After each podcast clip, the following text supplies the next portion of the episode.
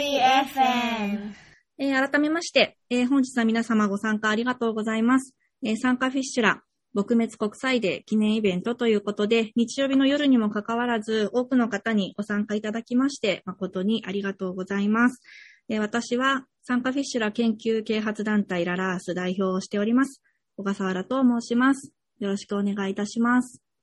あの、もう何度もお会いしている方、えーもう小笠原の話は聞き飽きたよという方、あのいらっしゃるかと思うんですが、えー今日は初めてご参加いただく方もいらっしゃいますので、あの、しばしお付き合いいただければと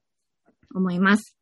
で、まずは、あの、ララース賛同者の皆様、昨年度は賛同誠にありがとうございます。賛同者の皆様には簡単なご報告を、えっ、と、お送りしたんですが、目を通していただけましたでしょうか？今年度もどうぞよろしくお願いいたします。そして本日初めてご参加の皆様もご参加誠にありがとうございます。えー今年はオンライン開催ということで、日本のみならず、ボストン、シエラレオネ、ベナン、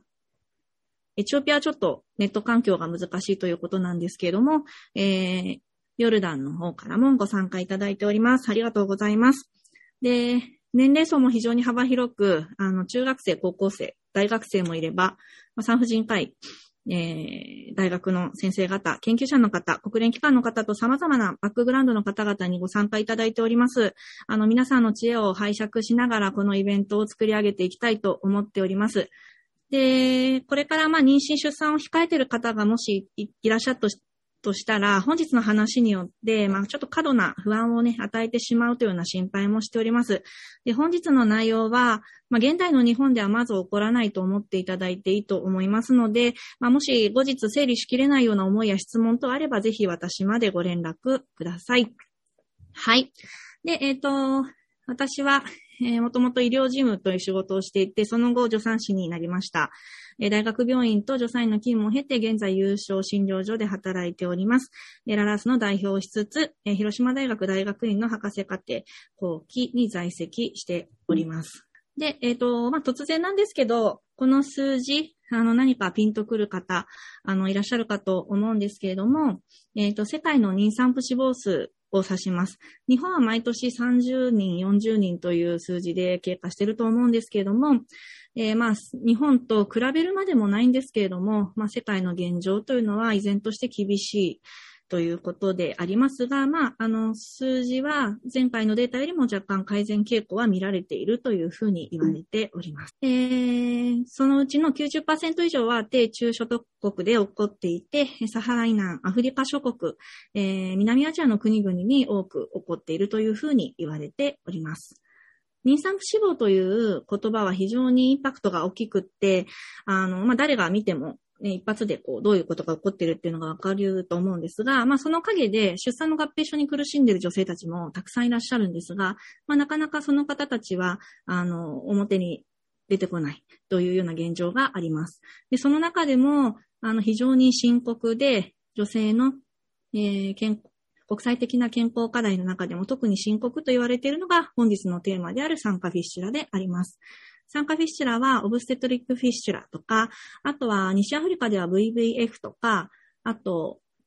PP シックネスとかっていうふうにも言われているそうです。で、これ何かと言いますと、もうご存知の方も多いと思うんですけれども、分娩時っていうのが出産の際ですね。児童っていうのが赤ちゃんの頭を指しますけれども、まあ、このような形で長時間赤ちゃんの頭が産道を圧迫することによって、えー、産道周囲の血流が遮断して組織が壊死してしまいます。その結果、フィッシュラというのが膀胱、穴のことを指しますが、まあ、形成されてしまうということで、膣から、えーその結果、膀胱と膣とか直腸と膣というところに交通ができてしまって、膣から尿や便が垂れ流しになってしまう状態を酸化フィッシュラと言います。で、えっと、自分の意思とは関係なく、常に尿や便が垂れ流しになっている状態になりますので、日常生活や社会生活に甚大な被害を及ぼしてしまう、えー分娩停止や分娩性の合併症というふうに言われております。で、こちらがフィッシュラの種類なんですけれども、まあ一番多いのが膀胱膣路っていうのが8から9割。そして、えー次に多いのが直腸膣路ですね、1割程度。中にはこの2つを、えー同時に、あの起こしてしまう二重フィッシュラというのもあるというふうに言われております。で、一体どれぐらいの穴のサイズなのかと言いますと、まあ、おおむね1から3センチ程度と言われています。で、中にはもう6センチ以上にも及ぶ、あの、大きなフィッシュラを発症してしまうケースもあると言われています。で、一体このフィッシュラーを起こす分娩というのはどれぐらいの時間をかけて起こっているのかと言いますと、まあ、おおむね2、3日と言われています。初めての出産の場合の平均所要時間というのは約14時間前後というふうに言われておりますので、まあ、あの、かなり遷延した出産の場合に起こっていると言われております。しかし、やはり、あのー、日本のように時計がね、どこにでもあるとか、時間の概念があるとかっていうところばかりではありませんので、まあ、実際の正確な統計のデータの収集というのは非常に難しいというふうにも言われております。そして非常に残念なことに、酸化フィッシュラを発生させた分娩の9割は死産に終わると言われています。まあ、母体にこれだけの影響を及ぼしますので、やはり赤ちゃんにも相当なストレスがかかってしまうということで、えー、死産になってしまいます。で、こちらは、えっ、と、フィッシュラ患者さんの写真をお借りしたものなんですけれども、まあ、足にですね、常に尿がこんな感じでつきま、あの、ついて回っているというような状態になっています。まあ、紙パンツですとか、まあ、そういったものが手に入る環境ではない地域も多いですので、まあ、このような形で垂れ流し状態になってしまうということになります。で、右の写真はもう腰からお尻、えー、太ももにかけてかなり、えー、汚染されたような感じで、まあ、匂いもここまで来ると強くなってくると。で、こちらが、えっ、ー、と、フィッシュラ患者さんのいる周りですね。まあ、道しるべのように、このような形で、えー、水たまりができてしまうと。で、肺がたかってきたりですとか、まあ、非常に不衛生な状態です。で、まあ、匂いもきついですし、尿の成分が皮膚のトラブルを引き起こすということも、えー、言われております。で、新たな感染症を招いたりっていうリスクも伴いながら生きている女性たちがいらっしゃいます。で、えー、まあ、一部の地域ではまだまだその女性の生殖能力というところに非常に重きを置いている、えー、国や地域もありますので、まあ、そうなってしまうと、まあ、死産を経験した上にさらに自分自身がこうなってしまった女性っていうのは、まあ、生殖能力のない厄介者というような扱いを受けてしまうというふうにも言われています。なので身体的なダメージに加えて、まあ、差別や偏見に苦しむということで、まあ、フィッシュラ患者さんの9割にうつ症状が出ているというような報告があります。で、次の写真はちょっとあの衝撃的な写真になるんですけれども、こちらがフィッシュラ患者さんのお股を撮った写真なんですけれども、まあ、尿の成分っていうのが、まあ、皮膚をこのような感じで犯しておりまして、かなり、えー、ここまで来るともう痛いとか、痒いとかっていうのを通り越して、ただただ苦痛でしかないかなという状況かと思います。で、まあ日本のように、こう、鎮痛剤とかっていうのがすぐに手に入るような環境ではありませんので、やはりもう、あの、痛みや苦痛とともに、あの、生活している女性たちがいるという状況であります。で、酸化フィッシュラは身体的、精神的、社会的に、まあ、壊滅的なダメージを及ぼすというふうに表現されています。はい。で、どうしてこのようなことが起こってしまうのかという背景になりますけれども、まあ一番は貧困というのがベースにあって、まあそこに様々な、えっ、ー、と、途上国特有の事情が複合的に絡み合って発生しているというふうに考えられています。で一つだけの理由ではないというふうに考えられておりまして、例えば、えー、貧困地域のでは、まあ、総婚というね、あの、早い年齢での、えー、児童婚、早婚とかっていうのが一般的な地域もありまして、まあ、10代半ばで結婚をして、その後、えー、妊娠出産をして、まあ、未成熟な、未発達な心身で妊娠することによって、まあ、こういったトラブルが起こってしまうとですとか、あとは、まあ、文化、宗教なんていうところでいくと、まあ、あの、女性が一人で出産をしてやっと一人前というように認められるような地域もあるそうで、まあそういう地域では、あの、なかなか資格を持った、えー、専門職の付き添い、立ち会いなしに分娩に挑んでいるケースなんかもあると言われています。あとはそもそも、あの、病院が遠くってたどり着けないですとか、まあ、貧困ゆえに、あの、病院に行きたくてもお金がなくて受診ができないですとか、あと、そもそも病院に行くという、えー、ことが日常的ではないという文化のあの、地域の方もいらっしゃるということで、何かあったからすぐ病院に行こうとか、まあそういったところになかなかつながらないですとか、まあそういったケースもあるというふうに、えー、言われています。フェアリー FM! はい。で、こちらがフィッシュラ患者さんの、えー、ストーリーをエチオピア人の画家の方が書いたものになりますけれども、えっ、ー、と、今までのお話が、えー、ちょっとイラストタッチで、え、になっております。で、まあ、貧困層の女性が、まあ、早くに妊娠をして、そして、え、伝統産婆と言われる方々に見守られながら、まあ、お産をしていると。まあ、ただで、その伝統産婆さんっていう方々が立ち会ったお産がすべて、あの、こういうことを引き起こすっていうわけではないわけですので、あの、そこを全否定したりとかっていう部分ではないんですけれども、まあ、あの、こういうことを引き起こす一因にもなってしまっているという事実もあります。で、まあ、病院に搬送したくても病院がないとか、まあ、そもそも病院に行くという手段が思いつかないですとか。で、そうこうしているうちにフィッシュラになってしまって、家族にとってもフィッシュラになった女性を家の中に置いておくっていうのが、まあ、一家の恥とかですね、そういうふうに考えられているところもありますので、まあ、小屋のようなところに、えー、入れられて、まあ、食事だけ運ばれてくるというような、まあ、そんな形で過ごしている女性たちもいるというふうに言われています。で、メンタル的にも非常に強いダメージを受けてしまう。そして家族も最初はお世話をしているんですが、まあこれがなんか原因不明だし、なんかもよくわからないし、まあ妊娠と出産と結これが結びついてるのかってとこすらも本人も家族も理解できないっていう状況があります。なので、最初はお世話をしてたんですが、もう見ても良くならないしということで、あの、ついには離婚を言い渡されて、あの、出て行ってくれというふうに追放されてしまうというような女性もいるというふうに言われております。はい。この出産とフィッシュラが結びつかないというのが、まあ、非常にあの深刻な問題かなというふうに考えております。で、えここで、一つ皆さんに動画を見ていただきたいと思っております。えー、皆さんいかがでしたでしょうか？えっ、ー、と、ちょっと時間がですね、あの、間に合わなくて日本語の音声とつけることができなかったんですけれども、えー、フ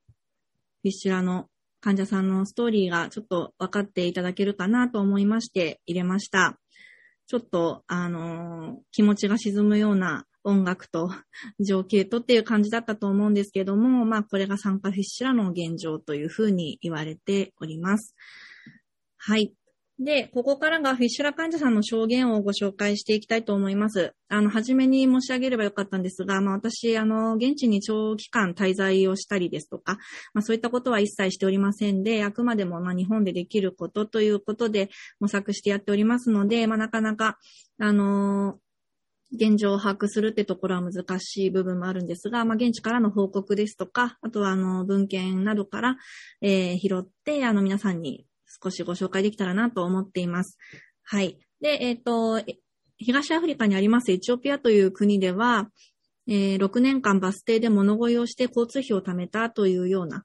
えー、証言もあります、えー、フィッシュラになってすぐに病院に行けているという状況の方はほとんど少なくて、あの、多くの方はフィッシュラになってから、まあ、数年、場合によっては数十年経って、まあ、やっとの思いで、あの、病院にたどり着いているケースもあります。で、まあ子供たちの世話ができないっていうところは、自分自身が治療、リハビリなどで、あの、病院の方に行ってしまうと、まあその期間、えー、子供たちを誰が見てるのかっていう問題が発生してくるので、まあ、たとえ行ける条件があったとしても、まあ、なかなかタイミングが難しいというような、えー、声もあります。あとは、雨季は洗濯物が乾かない。洗濯物が大量なので、それを干すためのスペースが確保できなくて、まあ乾かない。というような証言があったりとか、あとフィッシュラーになったことを、まあ、夫に気づかれたくないということで、まあ、夜に3回着替えをするので、まあ、長期間にわたって寝不足な状態であるですとか、あとは、人が集まるような行事では、やはり、あの、匂いですとか、まあそういったところで、あのー、周囲に気づかれてしまう、嫌な顔をされてしまうということで、まあ葬式や結婚式に長時間参加が難しいということで、特に宗教行事はもう朝早く行ってみんなが来る前にすぐ帰ってくるというような、えー、対処をとっている方もいらっしゃるそうです。で、えっと、スーダンという国では、まあ、これは神が望んだことだから、忍耐以外の方法はない。神に感謝しますということで、まあ、こうなってしまったことすらも、まあ、運命としてあの受け止めようとしている。そしてむしろ感謝という言葉が、あの、出るというね、女性もいる、いる、いるそうです。で、水を飲むと尿が出るから飲まないようにしたら匂いが強くなったということで、まあ、あの、尿が濃縮して濃くなってしまうことで逆に匂いがきつくなってしまうというような、まあ、そういったケースもあるそうです。とスモークバスを座り、匂いを緩和したということで、スモークバスっていうのが、あの、ハーブ、あの、ハーブに火を起こして、こう煙の上に座ってっていう、まあ、えー、現地の伝統療法的なものかなと思うんですが、まあそういった対応をとっていたりとか、まああと24時間トイレにいるか着替えをしている。まあそんな証言もあります。はい。で、えー、続きましてタンザニアという国では、まあこのフィッシュラになったことが、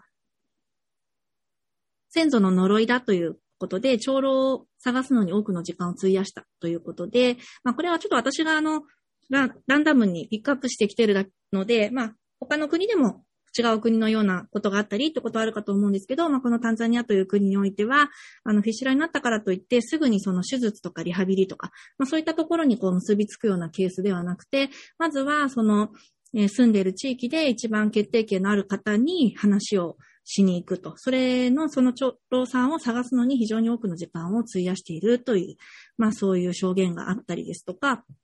あとは魔女や、魔女か神からの罰なので、まあ、伝統療法を受けるために、ね魔女医師に助けを求めたということで、まあ、あの、そういった魔女医師さんという方がいらっしゃって、何かあるとその方のところに行くというような、そういうのがまあ日常的になっている方々もいらっしゃるということでした。そして、えっと、ウガンダという国では、まあ、尿が漏れていることを子供たちに、あの、笑われたことがとても辛かったと。まあ、非常に羞恥心が傷つく。まあ、ただでさえ、あの、メンタル的に厳しい状況にいる中で、まあ、さらに自分の子供たちにもそんな風な目で見られてしまうことが非常に、あの、しんどい。ですとか、あとは治療のために病院に出かけたら、カンパラっていうのがウガンダの首都なんですけども、えー、首都に恋人がいるんじゃないかと、まあ、あらぬ噂を立てられたですとか、まあそういったこともあると言われています。とは中東イランでは、まあ、モスクを汚すのが怖い、汚すのが怖いから、モスクに行くことができないですとか、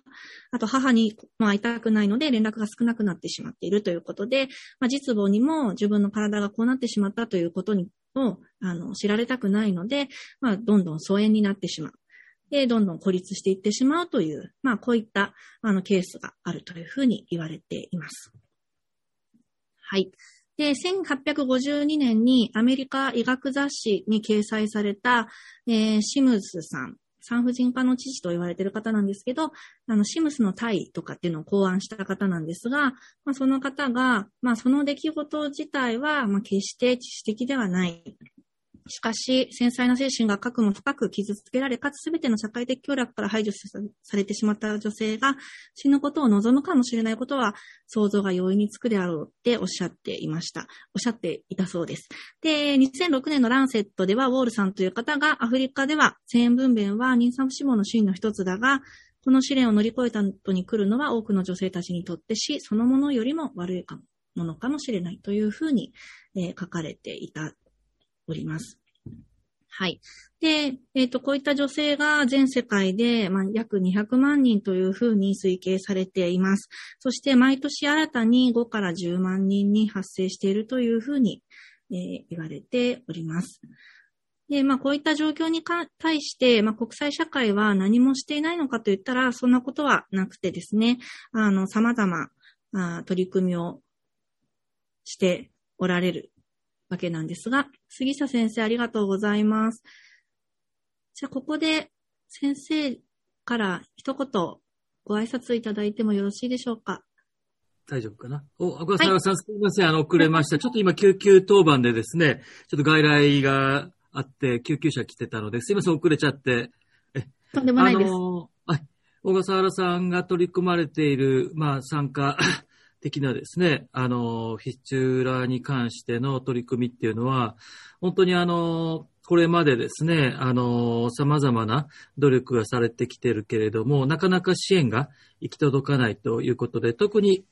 ま、医療資源の限られたアフリカ、またアジアの一部でもですね、あの、大きな問題になってますし、これあの、女性のやっぱり、その健康のみならずですね、まあ、女性の尊厳とかですね、また、その、家族とのですね、その、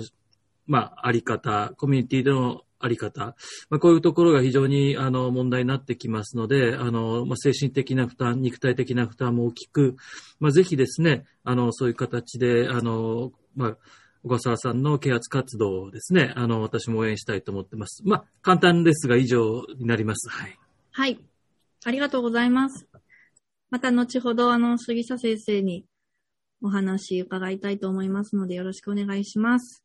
はい。お願いします。はい。はい。で、まあ、そういったあの、今、杉下先生のお話にもありました。あのー、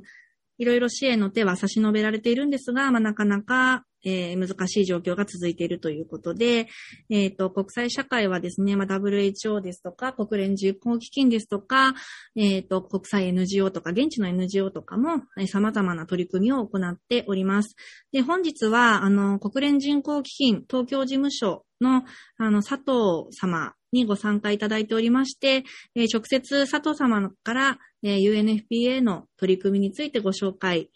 いただけたらと思います。佐藤さんよろしくお願いいたします。はい。えっ、と、皆様こんばんは。あの、日曜日の夜にですね、あの、このようにご興味ああるっていうのはすごく私、あの、感動してしまってですね、今日は、あの、フィッシュラの日、えー、撲滅の日、インターナショナルデーということで、えー、今年は Women's Rights and、uh, Human Rights、uh, End Fistula Now という、えー、タイトルでですね、あの、本当これは人権の問題だというふうに、えー、私たちは考えています。で、この中で、ラースさん、なかなかあのフィッシュラーって理解されない一種なんですが、こうやってですね、地道に、あの、日本国内で、えー、どういうものなのか、えー、まあ、深刻さを、あの、共有をさ、していただいてるっていうのは非常にありがたく、あの、感謝をしております。えー、また敬意も表しております。えー、まあ、助産師さんが言うとですね、やはり非常にまあ、コンビンシング、説得力もあるということで、えー、私たちは助産師さんは、あの、UNFPA が行う事業のヒーローであると、ヒロインっていうんですかね、ヒーローであるというふうに位置づけて、えー、助産師さんをエンパワーする、トレーニングをする、えー、ミッドバイフリーのプログラムなどもあります。で、ここであの UNFPA の活動ということなんですが、あの、ちょっと3つ、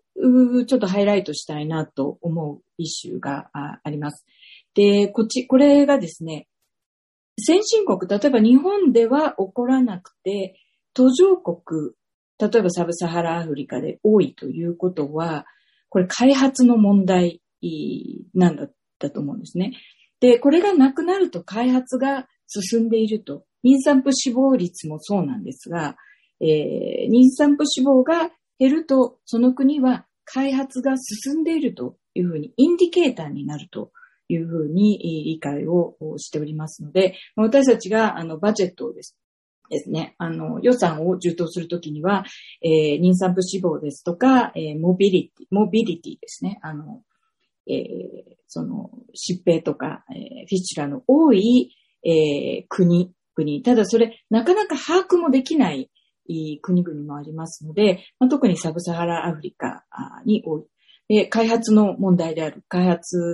の指標であるということが一つと、それからイニコアリティ。ですね、えっ、ー、と、格差の問題。で、おそらく例えば今ご紹介あったウガンダですとか、タンザニアですとか、えー、資金力のあるお金持ちの女性は、おそらく海外に行ったり、えー、その、まあ、ダダダダルサレムの一番良い、えー、病院で手術を受けられる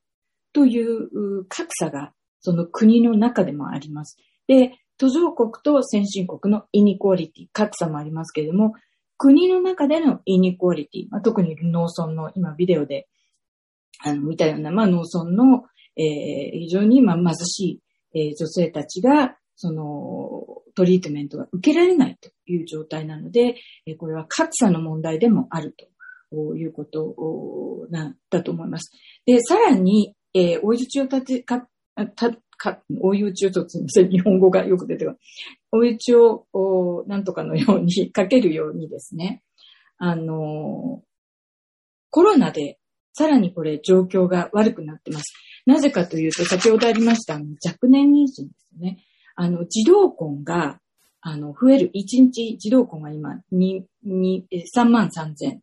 1日ありますけれども、えー、UNFPA の試算によりますと、1300万人の、えー、30, 30年までにですね、さらに、えー、1300万人の、えー、児童婚があると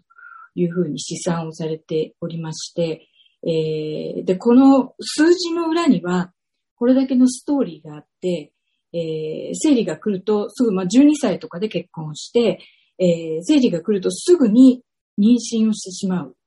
えー、と、えー、普通の、例えば20代のお母さんに比べたら、えー、5倍、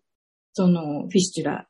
や、えー、HIV というような感染症になる確率が高いという統計が出ておりますので、このコロナで、えー、さらに増えるであろう。さらには、えー、望まない妊娠が、えー、700万人も増えるであろうと。なぜかというと、そのコントラセプティブですね、えっと、避妊のサービスが今止まってしまっているところも多くありますので、それから、えー、産前産後、えー、検診に行かなくなると、まあ、日本でもあありましたけども、コロナでこうかかってはあ困るので、あと医療資源がそのコロナ感染症の方に使われていてしまって、マザーラスト、あお母さん、まあ、妊娠出産病気じゃないからということで、えー、まあ、きちんとモニタリングできていないということになると、その、えー、リスクを、えー、アーリーディテクションですよね。早くに、えーえー、発見できていないというのが問題になりますし、えー、もちろん医療の逼迫ですとかも問題になるわけです。なので、えーえー、望まない妊娠が多くなると多産にもなります。そうするとまた、えー、まあ、バイレンス、セクシュアルバイレンスも多くありますので、えー、今まで辛い、その、症状の、えー、いろいろ、あの、仲間外れ、まあ、社会から、えー、孤立をしている女性たちがさらに、えー、まあ、バイオレンスを受ける可能性もあるので、これはもう本当に人権侵害だということで、UNFPA も、まあ、他のエージェンシーとですね、まあ、グローバルなキャンペーンを、フィスチュラを撲滅キャンペーンというのがありまして、55カ国で、えー、展開をしています。特に予防、治療、リハビリですね、社会復帰まで、あの、やはり社会から阻害されますので、でそれからきちんと社会復帰ができるような、えー、ところまで、えー、持っていこうと。いうことになっております。で、えー、ちょっと新しい資料をこちらの方でちょっと、えー、っと、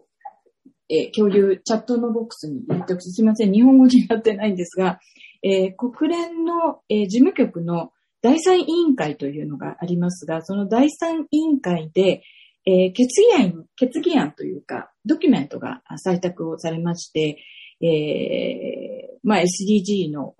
目標である2030年までにグローバルキャンペーンなどを通して、えー、フィスチュラをゼロにしていこうということの趣旨でありまして、このフィスチュラになる、えー、様々な理由、要因というのを挙げて、えー、政府、各国政府に対してこれを、え、撲滅していくようにという勧告を出しておりますので、それを一点、あの、シェアをさせていただきたいと思います。それからもう一つ、えっ、ー、と、これ3月に出た、えっ、ー、と、キャンペーンなんですけども、あ、キャンペーンじゃないです。ガイドライン、UN のガイドラインとなっておりまして、えー、これがグローバルスタンダードになるだろうと、私もまだちょっと中身を全部見たわけではないのですが、あの、これが、えー、これからのガイドラインになると思っております。これはちょっと決議案、レゾリューションのですね、75という、75、50なんとかって、まあいろいろ決議案が出るんですけれども、えー、まあこれが最新の決議案だということで、で、もう一つの方が、えー、っとですね、リンクをして、えー、UNFPA が、えー、出した、えー、新しいですね、あの、えー、これクリックするとそこに行きますので、えー、そのフィスチュラをどのように、えー、まあ、フォーム、フォームがあって、あの、FGM という、あの、正規切除という、女性器切除というのも、えー、ありまして、ここでもかなりですね、あの、正規が、あの、ディフォーム、あの、えー、ちょっと違う形になってですね、えー、これも傷つけられているということで、それもちょっと言えてあるんですけども、この二つが一つ、えー、国連的な、えー、決議案が一つと、えー、もう一つはガイドラインですね。これは国々あですとか助産師さんに、えー、使っていただけるような、えー、内容となっておりまして、まあ、予防治療、リハビリテーションという、まあ、枠組みの中で、えー、グローバルスタンダードができているのかなというふうに思っております。はい、すいません。長くなりましたが、以上です。佐藤様ありがとうございました。あの、今回私の完全なる準備不足でですね、本来であれば、あの、ご一緒にイベントをさせていただけたらよかったんですが、あの、ちょっと私のいろいろ準備が足りずにですね、今日は参加として、あの、参加者として入っていただいております。また機会がありましたら、ぜひ、あの、来年こそはご一緒に何かさせていただけたらと思いますので、よろしくお願いいたします。はい、そうですね。このイベントも、あの、ありましたということで、あの、えー、ハッシュタグをつけてですね、あの、エンドフィッシュラとララースさんの、あの、まあ、告知を、こういうものなんですよということを、ぜひ、あの、日本の皆様にも、えー、知っていただきたいなと思いますので、皆様も SNS でですね、こういう話を聞いたよということで、あの、共有をしていただけると広がるかなと。で、その広がる、えー、輪がですね、えー、一人でも多くのあの女性が、えー、こういう苦しい人権侵害に合わなくてもいいような、えー、世界にしていきたいなと思っておりますので、えー、すいません。今年はなんか私もちょっとラストミニットだったので、あの、えー、ちょっとあまりご協力できなくて申し訳なかったです。えー、来年こそは一緒に、はい。はい。よろしくお願いします。ありがとうございました。フェリー FM